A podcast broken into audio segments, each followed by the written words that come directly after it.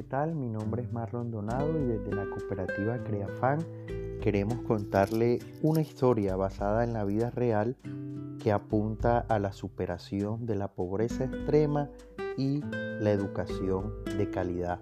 Esta historia eh, se ubica en el departamento de Antioquia y quien la vive la relata de la siguiente manera. Mamá, no llore, yo voy a estar bien entre lágrimas y con su mirada intentando pedir perdón por haberme traído a este mundo.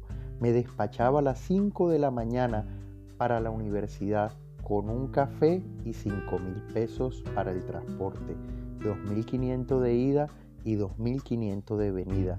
Vivíamos en un pueblo a una hora y media de Medellín. Yo llegaba a las 6 y 30, media hora después del inicio de mi clase.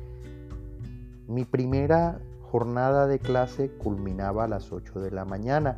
De 8 a 10 de la mañana en ese espacio libre recuerdo que el primer día me dediqué a recorrer todas las instalaciones de la Universidad EAFIT. Las bibliotecas, las piscinas, los baños, las canchas y recorrí mi lugar preferido, la cafetería. Y mi lugar favorito era una de las que estaba al lado de las piscinas. Yo estaba sorprendido y asombrado porque por primera vez en mi vida veía chef en vivo y en directo, con gorros y vestidos blancos que preparaban los alimentos, y veía cómo los estudiantes llevaban bandejas calientes que expedían vapor y dejaban un rastro de aire al pasar a mi lado. Yo cerraba mis ojos profundamente para inhalar el humo que salía de las bandejas y en un sueño irreal alimentaba mi vida con olores de restaurante. Era el aroma más puro que puedo recordar. Recuerdo en mi primera clase el ingeniero nos dijo, muchachos, descarguen el siguiente programa en sus computadoras y déjenlo encendido toda la noche, ya que el programa es muy pesado. Dije en mi mente, en mi casa nunca ha habido nevera, ahora menos un computador, ¿qué voy a hacer? Llegó la hora del almuerzo y con paso apresurado me dirigí hacia la cafetería y cuando los estudiantes pasaban con su bandeja humeante, yo suspiro, suspiro, suelto aire y uff, para engañar completamente a mi flacuchento y feo cuerpo, iba al baño y llenaba mi estómago de agua, y así pasaban mis días.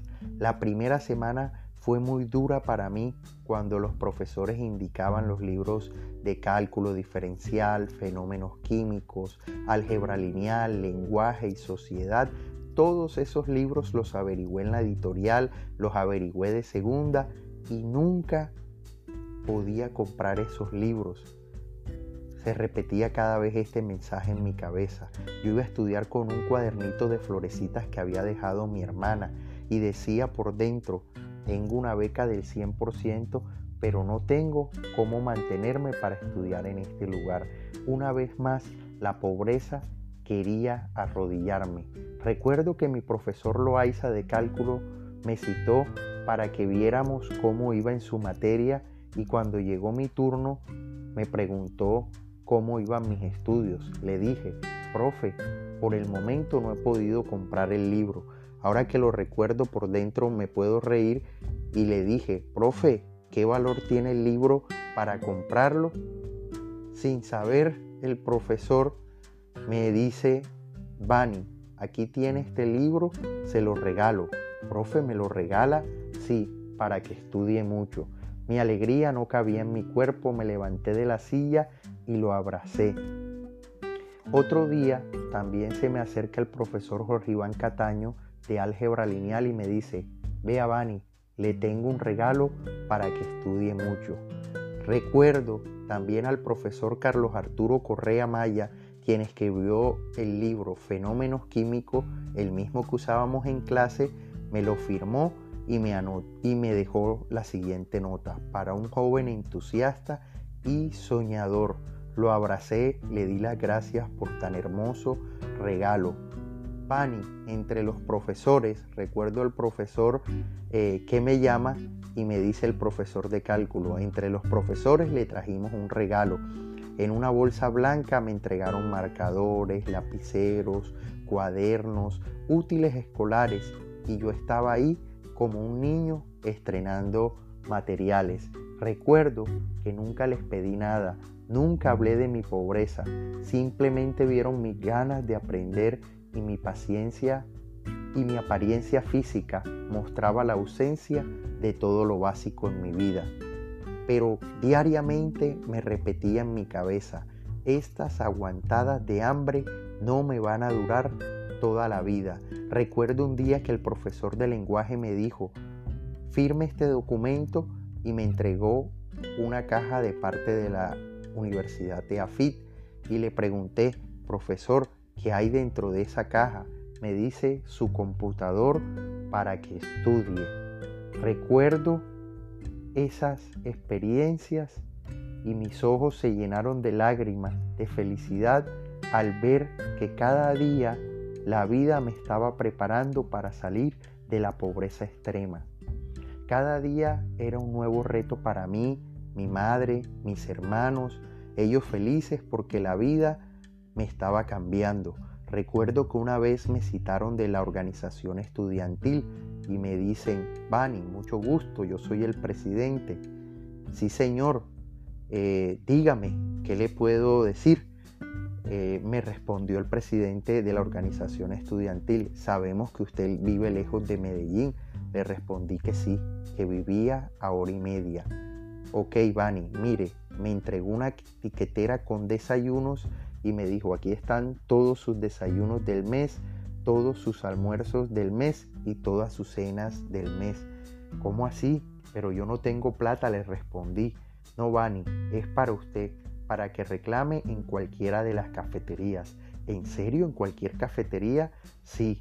Le dije, incluso la que está al lado de la piscina, sí, Bani, en esa también. Muchas gracias. Mi corazón se iba a salir de mi pecho y mi mente solo pensaba que era lo primero que iba a comer en mi cafetería preferida, sin pensarlo dos veces. Pero cuando quise salir me dijo, espere, Bani, no se puede ir aún. Aquí tiene un cheque mensual para su transporte. Cuando recibí y vi un cheque por 250 mil pesos, dije, eso es mucho dinero. Y el presidente de la organización estudiantil me dijo, cada mes debe venir a reclamar sus tres tiquetes de alimento y su cheque de transporte. Mis lágrimas empezaron a caer sin pausa alguna y mi voz entrecortada y mis ganas de seguir adelante. ¿Es verdad todo esto? Sí, Bani. Lo abracé muy feliz y mis lágrimas salían de alegría. En mi cabeza estaba la imagen de mi madre. No veía la hora de llegar a casa para contarle. No veía la hora de decirle, mami, ya no se tiene que endeudar para darme lo del transporte. O mami, ya no se ponga triste porque voy a comer tres veces al día. Realmente comía dos veces y media porque también pedía para llevar en un recipiente. Comía la mitad en la universidad y guardaba la otra mitad para compartírselo a mi vieja. Recuerden que la vida es un carrusel de obstáculos y muchas veces las personas se rinden en el primero de ellos. No se rinda, hay una mejor vida. Sueñen y luchen y ante todo honren a papá y mamá. Soy el profesor Bani Rodríguez y gracias por escucharme.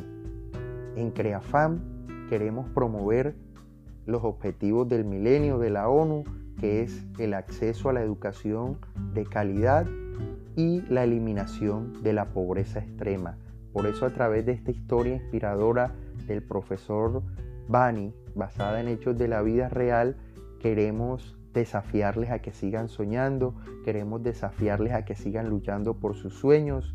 No sabemos cuáles sean los obstáculos que la vida, que el universo les esté colocando al frente, pero debemos siempre promover la educación de calidad y luchar contra la pobreza extrema que tanto daño le hace a la humanidad. Recuerden que en Creafan convertimos servicios financieros en beneficios sociales. Les queremos mucho y nos escuchamos en un próximo espacio.